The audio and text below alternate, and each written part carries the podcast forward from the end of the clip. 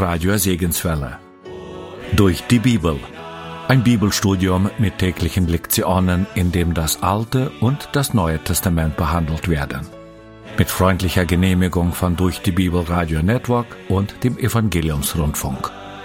Ich lade Sie ein, Ihre Bibel zu nehmen, um gemeinsam Gottes Wort zu studieren.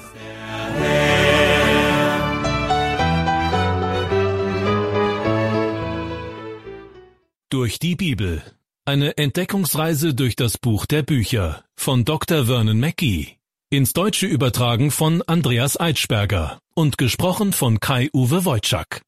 Ich heiße Sie herzlich willkommen zu einer weiteren Folge der Sendereihe Durch die Bibel. Wir befinden uns noch immer im Buch des Propheten Jeremia. Beim letzten Mal ging es darum, dass die religiöse Führungsschicht des Volkes Juda dem guten Jeremia an den Kragen wollte. Diejenigen jedoch, die damals im Land die Entscheidungen fällten, besannen sich eines Besseren und verschonten sein Leben. In dieser Sendung nun nennt Jeremia Namen. Ein gewisser falscher Prophet tritt auf die Bühne und will dem Volk klarmachen, dass es angeblich nichts zu befürchten hat. Was mit ihm geschieht, das erfahren Sie gleich. Wir beginnen diese Sendung mit dem 27. Kapitel des Jeremia-Buches. Noch einmal soll die Botschaft an die Völker ausgehen, dass sie sich dem König von Babel unterwerfen und ihm 70 Jahre dienen sollen. Das war Gottes Plan, dem sich niemand widersetzen sollte. Dieses schwere Urteil galt es nun anzunehmen. Damit dies auch gelingt, soll Jeremia die Botschaft diesmal in Form einer zeichenhaften Handlung verkünden. Jeremia berichtet in den ersten Versen von Kapitel 27 Im Anfang der Herrschaft Zedekias, des Sohnes Josias, des Königs von Juda, geschah dies Wort vom Herrn zu Jeremia. So spricht der Herr zu mir. Mache dir ein Joch und lege es auf deinen Nacken und schicke Botschaft zum König von Edom, zum König von Moab, zum König der Ammoniter, zum König von Tyrus und zum König von Sidon durch die Boten, die zu Zedekia, dem König von Juda, nach Jerusalem gekommen sind. Soweit die Verse eins bis drei. Gott erinnert diese Völker daran, dass er der Schöpfer ist und dass er und niemand sonst nach seinem Gutdünken Herrscher mit Macht ausstattet. Wir lesen weiter in Vers 6. Nun aber habe ich alle diese Länder in die Hand meines Knechts Nebukadnezar, des Königs von Babel, gegeben und auch die Tiere auf dem Felde, dass sie ihm untertan sein sollen. Obwohl Gott diesen Völkern eindeutig befohlen hatte, sich dem König von Babel zu unterwerfen, haben sie nicht gehorcht. Wenn sie seiner Aufforderung nachgekommen wären, hätten sie wahrscheinlich Tausende von Menschenleben retten können. Schauen wir uns Vers 8 an. Das Volk aber und das Königreich, das dem König von Babel, Nebukadnezar, nicht untertan sein will und das seinen Nacken nicht unter das Joch des Königs von Babel beugt, das will ich heimsuchen mit Schwert, Hunger und Pest, spricht der Herr, bis ich sie durch seine Hand umbringe. So viel zu dem, was den Völkern der damaligen Zeit im Umfeld von Juda drohte. Wie sah es aber im Südreich Juda selber aus? Davon handelt Kapitel 28. In diesem Kapitel wird die Prophezeiung, die Jeremia mit einem Joch in Szene setzt, fortgeführt. Ein falscher Prophet namens Hanania streitet die Prophezeiung Jeremias ab und behauptet, das wahre Wort des Herrn zu verkünden. Wir lesen in Jeremia 28 ab Vers 2, dass er behauptet, so spricht der Herr Zebaoth, der Gott Israels. Ich habe das Joch des Königs von Babel zerbrochen und ehe zwei Jahre um sind, will ich alle Geräte des Hauses des Herrn, die Nebukadnezar, der König von Babel, von diesem Ort weggenommen und nach Babel geführt hat, wieder an diesen Ort bringen. Auch Jechonja, den Sohn Joachims, den König von Juda, samt allen Weggeführten aus Juda, die nach Babel gekommen sind, will ich wieder an diesen Ort bringen, spricht der Herr, denn ich will das Joch des Königs von Babel zerbrechen. Soweit also die Botschaft des falschen Propheten Hanania. Doch Jeremia machte deutlich, dass Hanania kein Prophet Gottes war, sondern den Menschen Lügenmärchen erzählte. Hanania nahm sogar das hölzerne Joch von Jeremias Hals, zerbrach es und sprach, Vers 11, so spricht der Herr, ebenso will ich zerbrechen das Joch Nebukadnezars, des Königs von Babel, ehe zwei Jahre um sind, und es vom Nacken aller Völker nehmen. Als Urteil über Hanania gab Gott Jeremia den Auftrag, ihm mitzuteilen, dass er noch in diesem Jahr sterben würde. In den Versen 15 bis 17 lesen wir, wie dies ablief. Und der Prophet Jeremia sprach zum Propheten Hanania, Höre doch, Hanania, der Herr hat dich nicht gesandt, aber du machst, dass dies Volk sich auf Lügen verlässt. Darum spricht der Herr, siehe, ich will dich vom Erdboden nehmen. Dies Jahr sollst du sterben, denn du hast sie mit deiner Rede vom Herrn abgewendet. Und der Prophet Hanania starb im selben Jahr im siebten Monat. Das Ende vom Lied war also, dass er starb, genauso wie Gott es angekündigt hatte. Man sollte meinen, dass dies die Aufmerksamkeit des Volkes geweckt hätte. Eigentlich hätte sich das ungefähr so anhören müssen. Wie mir scheint, ist Jeremia derjenige, der hier den Ton angibt. Er und nicht Hanania verkündet uns Gottes Wort. Doch die meisten Menschen ließen sich nicht überzeugen und machten weiter mit ihrem Aufstand gegen das Wort Gottes. Juda hörte auf die falschen Stimmen, und wir, wir machen es dem Südreich Juda heute nach. Oft erleben wir, dass Politiker keine echten Führungskompetenzen haben. Sie reagieren auf Krisen, statt selbst zu agieren. Jemand hat einmal den britischen Politiker William Gladstone gefragt, was denn einen großen Staatsmann ausmacht. Seine Antwort lautete, ein großer Staatsmann ist ein Mensch, der weiß, welche Richtung Gott in den nächsten 50 Jahren einschlagen wird. Liebe Hörer, wenn das tatsächlich der Maßstab ist, dann haben wir schon eine lange Zeit keine großen Staatsmänner mehr erlebt. Es fehlt an echter politischer Führung. Das Ergebnis ist, dass wir viele Möglichkeiten verpasst haben, die Welt zu verbessern. Wir haben unsere Ohren gegenüber dem Wort Gottes verschlossen. Ich hoffe, Sie haben jetzt nicht den Eindruck, dass das Buch Jeremia von nichts anderem als von Trübsal und Verdammnis handelt. Dem ist bei weitem nicht so, wie Sie gleich merken werden, wenn wir nun mit Kapitel 29 weitermachen. Denn Jeremia soll mit einem Brief seinen Zeitgenossen im Exil Hoffnung machen. Wir lesen in Kapitel 29, Vers 1 dies sind die Worte des Briefes, den der Prophet Jeremia von Jerusalem sandte an den Rest der Ältesten, die weggeführt waren, an die Priester und die Propheten und an das ganze Volk, das Nebukadnezar von Jerusalem nach Babel weggeführt hatte. Kapitel 29 gibt also den Inhalt eines Briefes wieder, den Jeremia an jene Menschen geschrieben hat, die bereits unter König Joachim in die Gefangenschaft verschleppt worden waren. Die vollständige Gefangenschaft Judas ereignete sich dagegen erst elf Jahre später. Dies kann man im zweiten Buch der Könige in den Kapiteln 24 und 25 nachlesen. Zurück zu unserem Bibeltext aus Jeremia 29.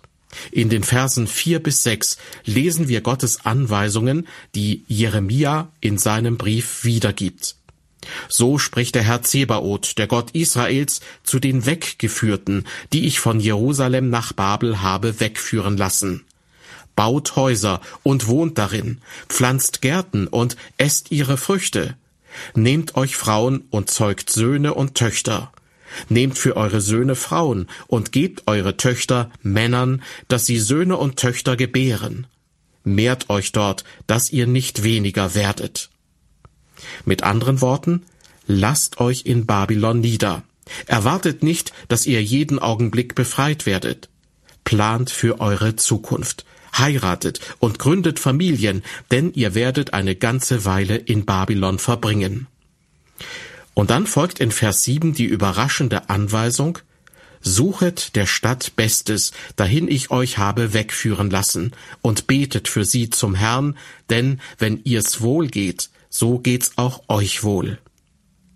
Suchet der Stadt Bestes. Das bedeutet in diesem Zusammenhang also, gliedert euch ein, betet für die Stadt und zettelt keinen Aufstand an. Lasst euch nieder und werdet gesetzestreue Bürger.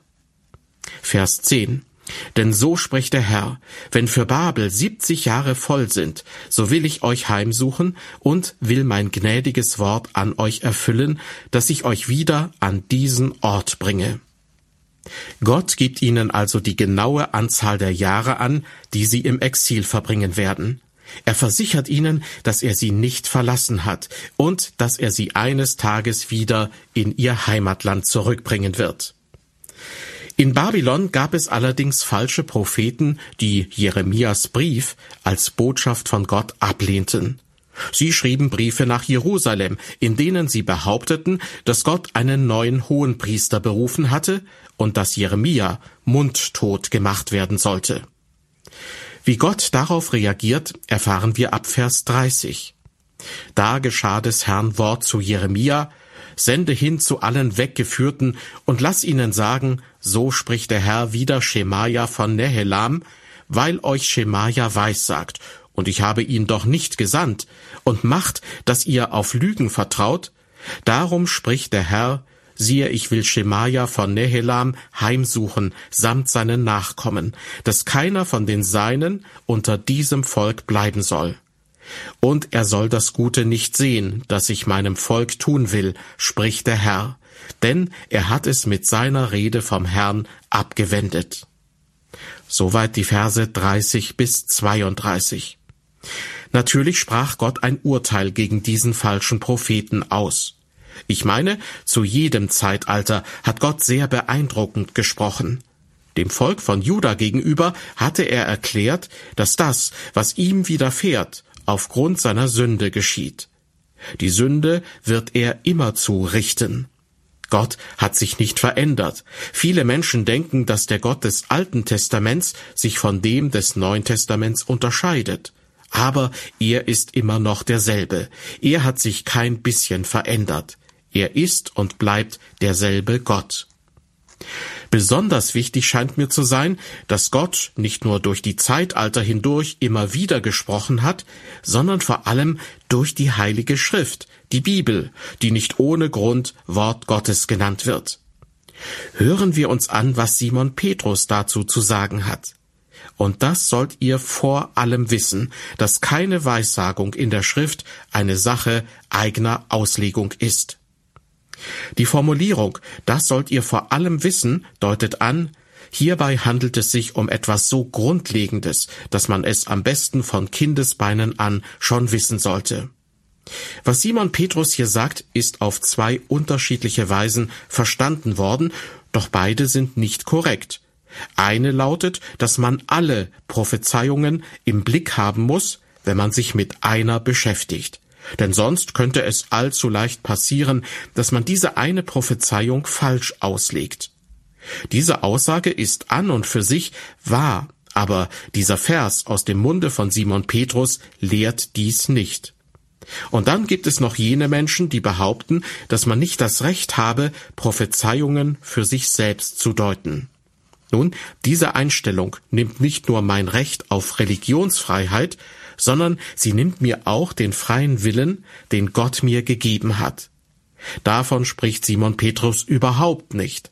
Er redet nicht von dem Endergebnis von Gottes Offenbarung, sondern er spricht von ihrem Ursprung. Hören wir noch einmal, was Petrus genau sagt. Und das sollt ihr vor allem wissen, dass keine Weissagung in der Schrift eine Sache eigener Auslegung ist. Anders ausgedrückt, Keinem Teil der Bibel liegt als Ursprung eine individuelle Deutung der Dinge zugrunde. Die Propheten, die damals gesprochen und geschrieben haben, teilen uns also nicht die Ergebnisse ihrer Beobachtungen mit, sondern sie vermitteln, was Gott ihnen aufgetragen hat. Liebe Hörer, wenn wir uns mit dem Wort Gottes beschäftigen, müssen wir bildlich gesprochen bereit sein, uns in den Staub zu legen. Damit meine ich nicht nur, dass wir anerkennen müssen, dass wir Sünder sind, sondern wir müssen auch unsere Meinungen, unseren Eigenwillen, unsere eigenen Standpunkte in den Staub legen. Wir müssen alles niederlegen und zuhören, was Gott uns sagen möchte. Hierin lag auch das Problem mit den Priestern, Propheten und Oberen aus Jeremias Zeit. Jeder hatte seinen eigenen kleinen Standpunkt, sein eigenes kleines Steckenpferd, formulierte seinen eigenen kleinen Protest. Und alles aus beschränktem Wissen heraus. Gott dagegen ist allwissend. Er kennt alle Fakten und Hintergründe. Es ist unglaublich, dass nicht wenige Menschen sich anmaßen, über ihn urteilen zu können. Der Zwerg Mensch steht auf und spricht Gott, wenn du da oben bist, was ich übrigens bezweifle, denn ich habe ja schließlich einen riesigen Intellekt, der das höchst unwahrscheinlich erscheinen lässt. Trotzdem, wenn du tatsächlich da oben sein solltest, will ich dir eines sagen, du liegst vollkommen falsch. Liebe Hörer, was für eine Arroganz. Wenn eine klitzekleine Ameise in mein Haus gekrabbelt käme, auf meinen Sessel klettern würde, mir in die Augen schauen und sagen würde, mal unter uns, ich kann absolut nicht ab, wie du dein Haus gebaut hast. Ich kann es nicht leiden, wie du die Blumen und Sträucher in deinem Garten arrangiert hast. Und von dem, was du isst, will ich erst gar nicht reden. Liebe Hörer, können Sie sich vorstellen, was ich mit dieser Ameise machen würde? Nun, ich würde sie mit Daumen und Zeigefinger von der Sessellehne nehmen und sie unter meiner Schuhsohle platt machen. Das wär's dann gewesen, liebe Ameise. Aber Gott ist mit dem Menschen so gnädig. Er macht uns nicht platt. Er gibt uns eine zweite Chance. Im Jeremia-Buch erreichen wir nun das Kapitel 30. Hier beginnt der vierte Hauptteil, der bis einschließlich Kapitel 39 reicht. Dieser Teil enthält Prophezeiungen über die Zukunft der zwölf Stämme Israels und die nahende Gefangenschaft des Südreiches Juda. Ganz wichtig, die Prophezeiungen in diesem Abschnitt stehen nicht in chronologischer Reihenfolge. Die Botschaft dieser Kapitel wird dem Südreich Juda durch Jeremia während der dunkelsten Stunden, die das Reich erlebt hat, übermittelt. Es wurde allerdings nie so dunkel, dass er nicht eine wunderbar ermutigende Botschaft für sie parat hätte. Und so ist die Lage. Die Armee Nebukadnezars steht vor den Toren der Stadt Jerusalem und er meint es ernst. Diesmal wird Nebukadnezar die Stadt zerstören und den Tempel niederbrennen. Jeremia war im Vorhof des Tempels verhaftet und mundtot gemacht worden. Er sitzt buchstäblich im Gefängnis. Sein Konflikt mit den falschen Propheten ist schon Jahre her und die Ereignisse sind ruhig ihren Lauf gegangen. Jeder neue Tag bestätigt aber, dass seine Botschaft auf den Punkt genau ist. Der falsche Prophet Hanania hatte behauptet, dass die Macht Babels innerhalb von zwei Jahren gebrochen werden würde. Sieben Jahre waren seitdem vergangen und Nebukadnezar steht vor den Toren der Stadt. Seine Macht wurde nicht gebrochen. Stattdessen steht er kurz davor, Jerusalem in die Zange zu nehmen. Die heiligen Tempelgefäße werden nicht in die Stadt zurückgebracht. Das Leben des Südreiches Juda steht kurz vor dem Aus. Und obwohl Jerusalem schon im Schatten Babylons steht, muss Gottes Prophet weiterhin den rebellischen Geist seines sündhaften Volkes erdulden. Das Volk weigert sich weiterhin, das Wort Gottes zu hören. Könnten die Tage noch dunkler sein? Hätten die Umstände noch präziser vorhergesagt werden können, um die Herzen mit Hoffnungslosigkeit zu füllen? Doch genau zu diesem Zeitpunkt ändert sich die Art und Weise, wie Jeremia zu den Menschen spricht. Er singt seine Botschaft nicht länger im tiefen Bass, sondern er wird, bildlich gesprochen, ab sofort mit einer hohen Tenorstimme singen. Er wird die Höhen erklimmen, denn er hat es aus der Dunkelheit ins Licht geschafft. Die Nacht wird zwar kommen, aber darauf folgt der Morgen. Wir lesen in den beiden ersten Versen von Kapitel 30, dies ist das Wort, das vom Herrn geschah zu Jeremia. So spricht der Herr, der Gott Israels. schreib dir alle Worte, die ich zu dir geredet habe, in ein Buch. Jeremia soll seine Prophezeiungen also aufschreiben. Nun gut, schließlich sitzt er im Gefängnis und wird am Sonntag nicht auf der Kanzel stehen können. Wir lesen weiter ab Vers 3. Denn siehe, es kommt die Zeit, spricht der Herr, dass ich das Geschick meines Volks Israel und Juda wenden will, spricht der Herr, und ich will sie wiederbringen in das Land, das ich ihren Vätern gegeben habe, dass sie es besitzen sollen. Und dies sind die Worte, die der Herr redete über Israel und Juda. So spricht der Herr, wir hören ein Geschrei des Schreckens, nur Furcht ist da und kein Friede. Glauben Sie mir, die Menschen hatten die Botschaft von Jeremia verstanden, dass es keinen Frieden geben würde.